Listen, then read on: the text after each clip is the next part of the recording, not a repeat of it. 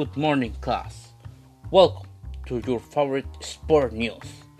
Today, we will start talking about the victory of Club America against Atlético San Luis, where Mauro Lainez scored the first goal of the match, and the second of the match was scored by Sebastián Cordova. Now, we will talk about the victory that Football Club Barcelona Lionel Messi scored two goals, being the first of the year, and another two goals that were scored in the match were scored by Antoine Griezmann.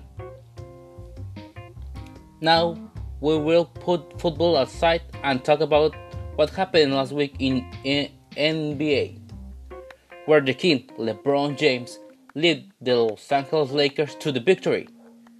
Stephen Curry broke his personal record for most points scored in a game, scoring 62 points. This brings us to the question of the week. Do you consider Stephen Curry the best point guard in the history? This is all for this pro- for this news. Bye.